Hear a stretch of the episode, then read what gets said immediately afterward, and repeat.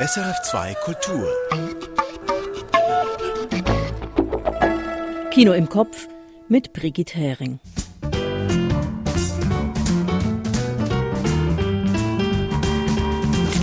Michael Sennhauser stellt The Whale vor, der Spielfilm, für den Brandon Fraser den Oscar als bester Hauptdarsteller bekommen hat. Gisela Feutz hat den Schweizer Doc-Film Play with the Devil gesehen. Und George Wirsch hat mit Kirill Serebrennikov über dessen Spielfilm Tschaikowskis Wife gesprochen. Von mir gibt's die fünf Kurztipps und eine Tonspur zum Erraten. Und da sind sie auch gleich. Die fünf Filme im Kinoprogramm, die Sie nicht verpassen sollten. The Fablemans von Steven Spielberg. Der Regisseur ist längst seine eigene Legende. Aber mit diesem charmanten Film präsentiert er seine Genese als Zauberlehrling des Kinos so wunderbar, dass wir ihm alles glauben wollen. The Fablemans von Steven Spielberg. Tar von Todd Field. Mehr als bloß Hashtag MeToo mit der von Kate Blanchett verkörperten Stardirigentin. Ein furioses, virtuoses, musikalisches Kinokunstwerk ohnegleichen. Tar von Todd Field. After Sun von Charlotte Wells. Erinnerung an einen Tochter-Vater-Urlaub. In diesem liebevollen, lichtdurchfluteten, melancholischen und atmosphärisch dichten Debüt sitzt jedes Bild, jede Geste, jedes Wort. After Sun von Charlotte Wells. La Linie von Ursula Mayer. Margaret hat zugeschlagen und nun muss sie 100 Meter Abstand halten von ihrer Mutter. Mit raumgreifender Präzision schreibt Ursula Mayer ihre filmische Familientopographie fort. La Linie von Ursula Mayer. Pamphir von Dmitro Sukolitki Sobczuk. Ein symbolbeladener Schwarzhandel-Western aus den Karpaten. Atmosphärisch aufgeladen durch die unheimlichen Strohkostüme einer Karnevalsfeier. Pamphir von Dmitro Sukolitki Sobczuk.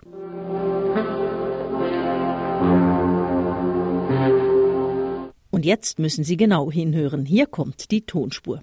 Für einmal wieder in sehr vertrauter Zunge. All right, folks. Showtime. Aus welchem Film stammt der folgende Ausschnitt? Fledermausforscher, Architekt, Chemiker, wo alles nicht. Hm. Vielleicht bist du doch der geborene Schreiner, dann könntest du später meine Werkstatt übernehmen. Nein. Nein. Wie wär's mit Banker, Taxifahrer? Hm. Jetzt weiß ich. Pilot. Hä? Hm. Pilot. Nicht einmal Pilot willst du wählen. Jetzt wird's langsam eng. Vielleicht Metzger, Tierarzt, Chirurg. Das ist ein hoffnungsloser Fall. Quack, quack.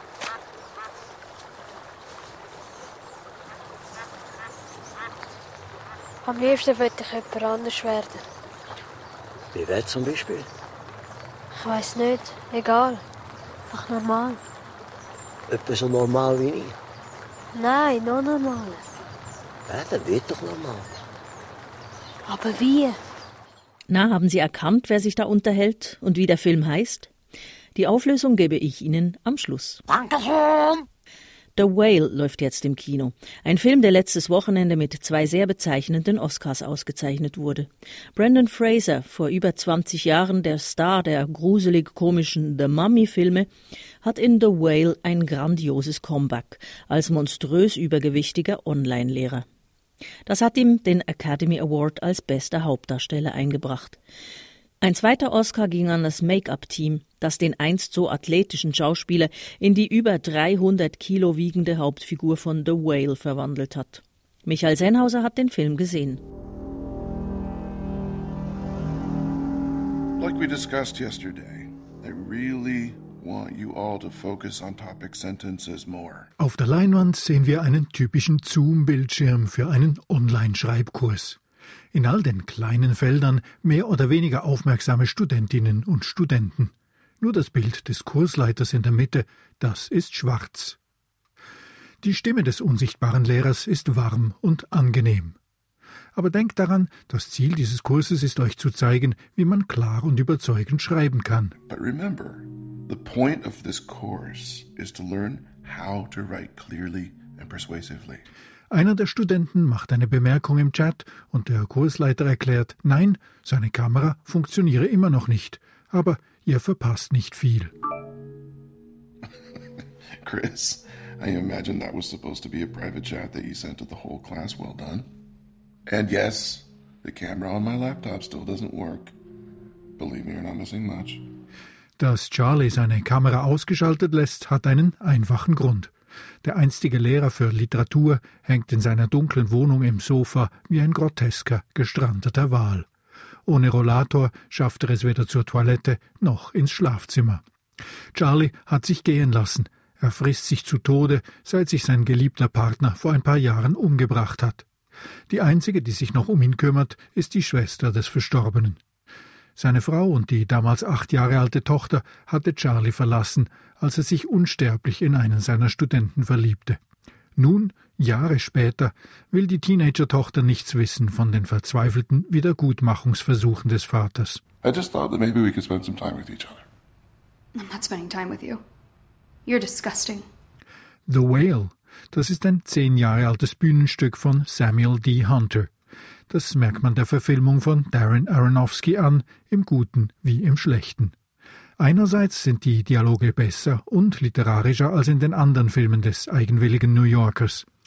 Andererseits holt der Film ein Maximum aus dem zentralen Schauplatz Charlies Wohnung heraus.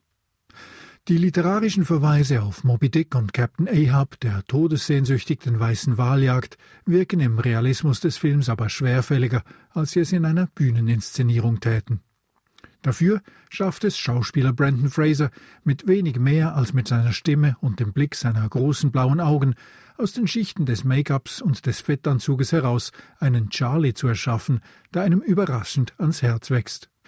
Dass Brandon Fraser für diese Rolle den Oscar als besten Hauptdarsteller gewonnen hat, hat allerdings auch damit zu tun, dass die Academy-Mitglieder wie auch das Publikum sich in die Comeback-Geschichte des Schauspielers verliebt haben. 20 Jahre lang war der einstige Star verschwunden. Depressionen und Verletzungen aus seinen Actionfilmen machten ihm zu schaffen. Nun ist Brandon Fraser wieder da, in einer Rolle, in der ein monströser Mann um Erlösung und Vergebung kämpft. Als Film ist The Whale, wie alle Aronofsky-Filme, eine beeindruckende und deprimierende Angelegenheit. Aber die Kombination der Filmstory mit der Oscar-Geschichte vom Comeback des charismatischen Hauptdarstellers, die ist unwiderstehlich. The Whale läuft jetzt im Kino. Es ist kein neues Phänomen, dass musikalische Genres vermischt werden. So viele Stile sind schon gekreuzt worden, dass man schon fast das Gefühl hatte, dass keine neue Kombination mehr möglich sei. Dann kam der Basler Musiker Manuel Gagneux. Der zwei Stile kreuzte, die unterschiedlicher nicht sein könnten. Weißer Black Metal und schwarze Spirituals. Und er traf damit einen Nerv der Zeit. Gisela Feutz über den Doc-Film Play with the Devil von Oliver Scholia und Matthias Willi. Auf der Suche nach Inspiration stellt Manuel Gagneux in einem Online-Forum die Frage, welche zwei Stile er kreuzen könnte. Der eine geschrieben Black Metal und der andere gesagt Negermusik und äh, das hat mich schon ein bisschen pikiert. Aber die Idee ist mir irgendwie nicht mehr aus dem Kopf. Was, wenn sich die Sklaven damals gegen die Religion von ihren Unterdrücker aufgelehnt hätten? Was wäre, wenn sie stattdessen Satanisten geworden wären? Und wie würde die Musik klingen, die satanistische Sklaven spielen würden? Mit dieser Frage im Hinterkopf begann Manuel Gagneux Musik aufzunehmen, eine Mischung aus Gospel und Black Metal.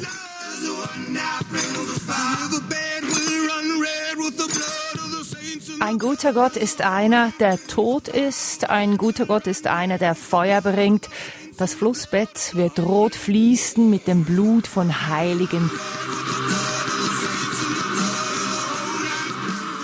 Ganya stellt ein paar seiner Songs ins Internet und es hagelt Anfragen von Medien. Und große internationale Festivals klopfen an, die Ganyu buchen wollen. Das Problem ist nur, der hat gar keine Band. Das Projekt Zielendata war im stillen Kämmerchen am Laptop entstanden. Für Ganyu ist klar, ich brauche Band. Der Dokumentarfilm Play with the Devil begleitet das Projekt Seal and Order quasi ab Stunde Null. Er zeigt, wie eine Band zusammenwachsen muss. Er nimmt uns mit auf lange Tourneen, zeigt das Leben backstage und im Tourbus. Ein Festival in Holland, dann Australien, Neuseeland, von dort direkt in die USA und nach Kanada. Seal and Ardor leben den Traum jeder Band. Überall, wo sie auftreten, volle Hallen, ekstatische Menschen. Vor allem auch in den USA. Denn dort ist die Mischung aus Black Metal und Gospel ursprünglich die Musik von Sklaven, stark politisch aufgeladen. Seal and Order sprechen über Rebellion, über alle Dinge, die die afroamerikanische Bevölkerung erlitten habe und über einen Ausweg daraus, sagt ein Konzertbesucher. You know, these brothers talking about rebellion and all the things that we've gone through and darkness and how we can come out of that, like that's beautiful, man. Frontmann Manuel Gagneux, selber auch dunkelhäutig, wird so in eine Rolle gedrängt. Ich habe gemerkt, wie die Leute extrem projizieren. Am liebsten würde ich mich eigentlich hinter meiner Musik können verstecken und das komplett von mir separieren. Ich habe wie keine Kontrolle mehr drüber. Zwei Alben bringt Manuel Gagneux mit Seal and Order heraus. Dann, am Zenit der Bekanntheit, ist Schluss. Gagneux will nicht mehr. Als ich die erste Seal and Order Sache gemacht habe, das war eine mega Freude. Gewesen. So ein Umexperimentieren und Spielen halt. Und ich laufe Gefahr, dass ich die Freude verliere. Der Film Play with the Devil zeigt ein musikalisches Märchen. Er zeigt aber auch, wie Bekanntheit zu musikalischem Leerlauf führen kann. Die Filmemacher Olivier Julia und Matthias Willi sind nahe dran mit der Kamera und doch nie aufdringlich. Der Hauptfokus liegt auf Manuel Gagneux und so ist Play with the Devil auch eine Coming-of-Age-Geschichte. Von einem, der auszog, die Bühnen der Welt zu erobern, um festzustellen, Glück liegt nicht im Erfolg, sondern in musikalischer Freiheit und Inspiration. Gisela Voits. Play with the Devil, Becoming Seal and Ardor läuft in ausgewählten Schweizer Kinos. Glaubt man Piotr Iljitsch Tschaikowski, so hat ihm seine Ehefrau das Leben zur Hölle gemacht.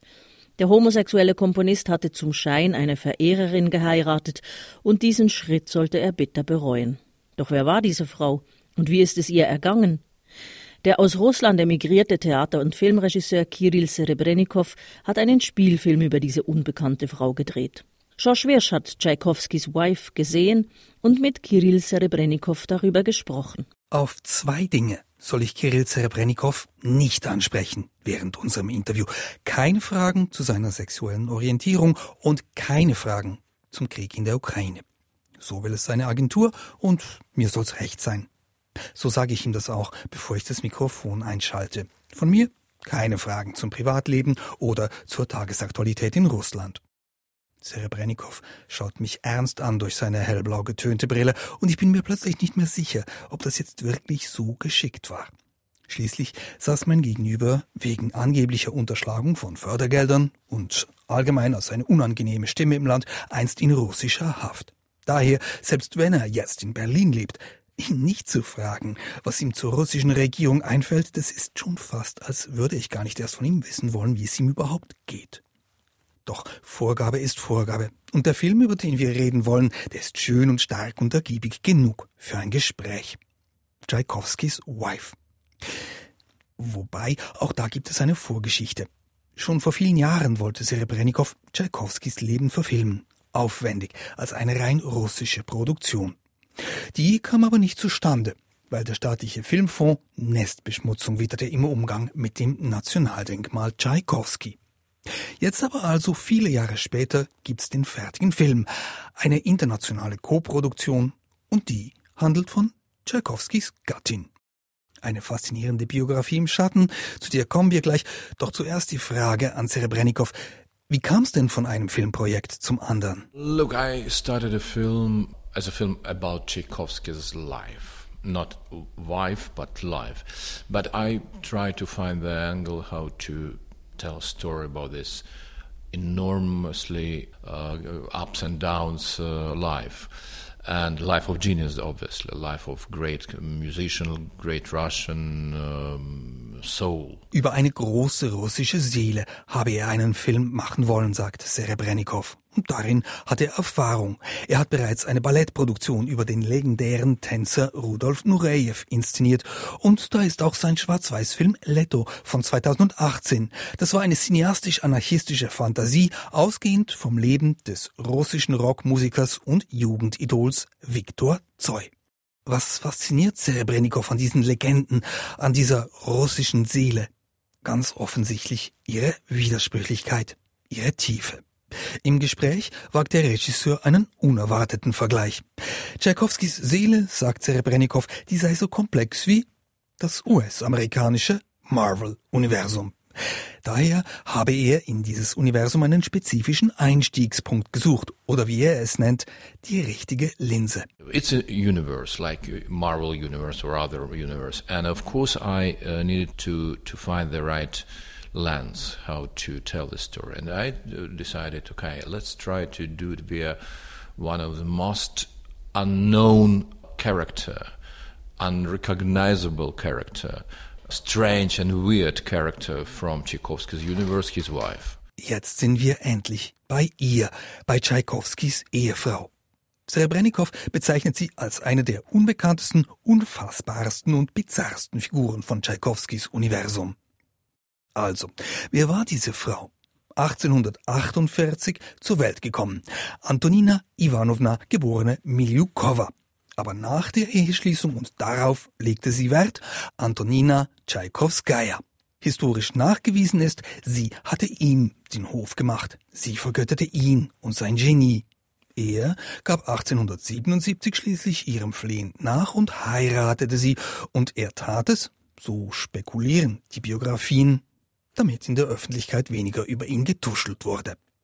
In den gleichen Biografien steht dann auch, dass Tschaikowski seine Frau nicht lange aushielt, dass er diese Beziehung nicht aushielt und sie nach nur sechs Wochen abbrach.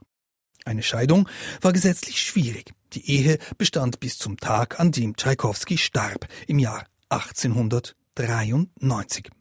Für den Komponisten hatte die Ehe vorwiegend aus Alimentszahlungen bestanden, aber was war mit ihr? Sie verbrachte die letzten 20 Jahre ihres Lebens in einer Nervenheilanstalt. Da bleibt schon eine Grauzone und dafür interessierte sich Serebrennikov. Er wollte Erklärungen suchen für ihr Tun und ihr Verhalten. Whom I interested in, in her activities, in her uh, behavior, because uh, she gives us a possibility to start thinking about the place of the women, of the woman in, in our contemporary world as well. Das Leben von Tschaikowskaja als Grundlage zum Nachdenken darüber, wo Frauen heute stehen. Das klingt nun eher vage. Aber Serebrennikov präzisiert, warum er das so sieht. Because she, uh, in really tough, really strange, really difficult circumstances of 19th century, using sometimes extremely methods and tr- extremely hard and painful tools, but she wanted to be just happy. In dem für Frauen sehr harten und schwierigen Umfeld des 19. Jahrhunderts habe Tschaikowskaja zu extremen Mitteln und zu schmerzhaften Methoden gegriffen, aber mit einem einfachen Ziel, glücklich zu werden. Diese Methoden sind nun, beruft man sich darauf, wie das im Film gezeigt wird, gar nicht wirklich extrem. Die Gattin möchte mit ihrem Ehemann schlafen, doch dieser erwürgt sie fast, als sie ihm zu nahe kommt. Er fühlt sich vergewaltigt. Nach der Trennung schreibt Tschaikowskaja dann vor allem Briefe. Nein, sie wird ihren berühmten Namen nicht ablegen. Sie pocht auf ihr Recht, sich im Dunstkreis des Genies aufzuhalten. Schließlich sei sie vermählt mit diesem Genie. Klar wird im Film, psychisch schadet die Beziehung beiden. Wobei der Film hier trennt. Er leidet, weil er nicht für die Ehe mit einer Frau geschaffen ist. Und sie leidet, weil sie sich wie Dreck behandelt fühlt. Zwischenfrage an Kirill Serebrennikov. Wie viel von dem, was er da zeigt in seinem Film, ist überhaupt historisch nachgewiesen? The film is based on the real events. The film is based on real documents. Almost the whole lines of the films are real. More or less, of course, they're a little bit uh, kind of Leicht angepasst für heutige Ohren sei es, aber vieles, was die Figuren in den Dialogen sagen, in Tschaikowskis Wife, das stamme wirklich aus überlieferten Briefen. Visuell bewegt sich der Film aber weit, weit weg vom Realismus. In einem surrealen Prolog erhebt sich Tschaikowski im Leichenhemd von seinem Totenbett und sagt seiner Frau quasi aus dem Grab heraus die Meinung. Doch dann beruhigt sich der Film erstmal. Eine Zeit lang wirkt alles, als gäbe der Film tatsächlich glaubwürdige Einblicke ins 19. Jahrhundert. Doch je mehr die Hauptfigur an ihrem Verstand zweifelt, desto ausgefallener werden Serebrenikows Bildideen. For me it was a kind of challenge to start with a normality with almost classical film and then turn it into something weird, something strange and uh, mad, kind of insane. Analog zu seiner Protagonistin wird auch der Film verrückt und wahnsinnig. Verrückte Bildsprache, das konnte Kirill Serebrennikov schon immer. Er konnte es in Leto und vor allem in seinem letzten Film Petrovs Flu. Das war ein unvergleichlich dichter, makabrer Fiebertraum. Und auch diesmal wieder brilliert Serebrennikov als Leinwandmagier. Mit atmosphärischem, vernebelten Seitenlicht, mit malerischen Bildkompositionen im Breitleinwandformat, in denen Wasser und flackerndes Feuer eine große Rolle spielen, mit vielen Menschen in opulenten Dekors, mit phantasmagorischen Einschüben und vor allem mit jenem Stilmittel, das Serebrennikov längst zu seinem Markenzeichen gemacht hat. Mit langen Einstellungen und komplizierten Kamerafahrten durch dicht bevölkerte Gänge und Straßen. It's probably uh, kind of made us to use the, special tools like long takes, like uh, uh, camera, uh, like, like magic realism when we, you don't get what is reality, what, what is uh, insanity, what is truth, what is um, kind of imagination. Magischer Realismus, sprich Wahrheit und Fantasie sind nicht mehr genau zu unterscheiden. Und auch die Musik in Tschaikowskis Wife gibt dem fortschreitenden Wahnsinn der Hauptfigur Ausdruck. Wobei für Serebrennikov eines klar war. Obviously I didn't want to use Tchaikovsky's music because it's quite a, let, let's uh, use the word obvious. Uh, that's why the um, very good friend of mine, uh, young composer Daniel Orlov, proposed a very interesting approach to use uh, only the music she's supposed to to listen, she's supposed to know. Nur mit Musik arbeiten, welche Antonino Tchaikovskaya kannte und die sie innerlich gehört haben könnte. Anfangs romantische Kammermusik, dann zunehmend dissonantere Klänge. Was nun paradoxerweise nicht bedeutet, dass mit dem Verlauf des Films alles immer schwerer wird. Im Gegenteil. Serebrennikov vergleicht seine Tschaikowskaja-Figur mit einem Schmetterling, der sich zu nahe an eine Flamme begibt. Like, you know, uh, some, probably it looks like a butterfly flying to, to the flame, right? But the result of this flight is tragedy, of course, insanity, tragedy, madness, darkness, but probably the try and the desire and the wish to fight, the wish to fly is of uh, high value. Natürlich endet das alles in einer Tragödie, sagt Serebrennikov, aber Tschaikowskajas Versuch, ihr Verlangen, ihr Wille, ihr Wunsch zu fliegen, das sei wichtig. Nur, weshalb scheitert sie im Endeffekt? Weil Tschaikowski schwul ist und sie sexuell frustriert? Oder weil er ein Genie ist und ihr gesagt wird, sie würge als profanes Wesen seine Inspiration ab? Vielleicht, weil sie in seiner Nähe halt wie Ikarus zu nah an der Sonne fliegt? Oder halt doch nur, weil sie auf die Schmähung ihres Gatten irgendwann immer überheblicher und irrationaler reagiert? Im Film ist es ein wenig von alledem. Im Interview jedoch hat Kirill Serebrennikov eine einfache, kategorische Antwort parat. Das Patriarchat ist schuld. Im 19. Jahrhundert hätten Frauen so gut wie keine Rechte gehabt und dagegen habe sie angekämpft. It's a century of uh, man uh, power. But, but, but it, it, it's important that even in, in such terrible and tough circumstances, she tried and she did her best to fight this kind of man manpower system. Im Film ist das alles viel komplexer. Nur schon, weil die junge Darstellerin Aljona Mikhailova unglaublich viele Nuancen aus ihrer Figur herausholt. Antonino Tchaikovskaya, so wie Mikhailova sie spielt, und zwar vom verliebten Gür bis zur verwehrten Greisin. Nein, diese Figur, das ist keine Rebellin, keine Psychopathin und sicher nicht einfach ein Opfer der Umstände, sondern diese Tschaikowskaja beharrt einfach konsequent darauf, dass sie ein Recht hat auf die Erwiderung ihrer Liebe. Manchmal mit klarem, manchmal mit trübem Blick. Und was ist mit Tschaikowski, dem Genie? Auch er wird im Film facettenreich porträtiert, als charismatischer, humorvoller, aber halt auch hochsensibler Musiker. Nur, was in dem Mann tief drin vorgeht, das wird in diesem Film nicht klar. Einerseits, weil das ihr Film ist, ihre Perspektive. Vielleicht aber auch, weil der Filmregisseur Serebrennikov später in seinem Leben nochmals etwas vorhat mit diesem Komponisten Piotr Ilyich. Probably I'll, I'll, I'll tell about the extraordinary life of Piotr Ilyich and some other films. Fortsetzung folgt? In näherer Zukunft wohl kaum. Serebrennikows allerneuester Film, vielleicht mit Weltpremiere dann im Mai am Filmfestival von Cannes, dreht sich um den russischen Dichter Eduard Limonov eine schillernde Figur des 20. Jahrhunderts. So oder so, an der russischen Seele hat sich Kirill Sebrennikov offensichtlich noch nicht ganz abgearbeitet. Und wenn das so vielschichtig, bildgewaltig und unberechenbar weitergeht wie hier in Tschaikowskis Wife, dann werden wir bei ihm noch sehr viel über Russland lernen können und auch über unsere eigenen widersprüchlichen Gefühle. Kirill Serebrennikows Spielfilm Tchaikovskis Wife startet nächste Woche am 23. März in den Kinos. Und zum Schluss jetzt noch die Auflösung der Tonspur. Dass es sich um einen Schweizer Film handelt, werden Sie ja direkt gemerkt haben. Ich habe ihn ausgewählt, weil dieser Spielfilm 2007 den Schweizer Filmpreis gewonnen hat. Und dieser wird am 24. März wieder verliehen in Genf. Und die ganze nächste Woche ist die sogenannte Woche der Nominationen. Das heißt, im Zürcher Filmpodium und in den Genfer Cinemas du Grütli werden die nominierten Filme gezeigt. Das Programm dazu finden Sie auf quartz mit tz.ch. Aber zurück zur Tonspur aus dem Gewinnerfilm von 2007. Das war Vitus von Freddy M. Murer über einen hochbegabten Jungen.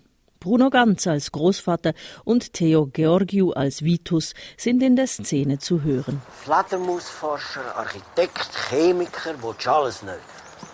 Hm. Vielleicht bist du doch der geborene Schreiner, dann könntest du später meine Werkstatt übernehmen. Nein. Nein. Wie wär's mit Banker, Taxifahrer? Hm. Jetzt weiß ich. Pilot. Hä? Mhm. Pilot. Nicht einmal Pilot willst du wählen. Jetzt wird es langsam eng. Vielleicht Metzger, Tierarzt, Chirurg. Das ist ein hoffnungsloser Fall.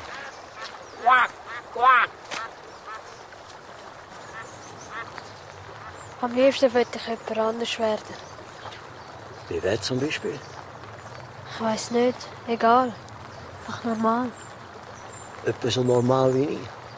Nein, noch normal. Ja, dann wird doch normal. Aber wie? Das war's für diese Woche vom Film. Ich bin Brigitte Hering und wünsche viel Vergnügen im Kino.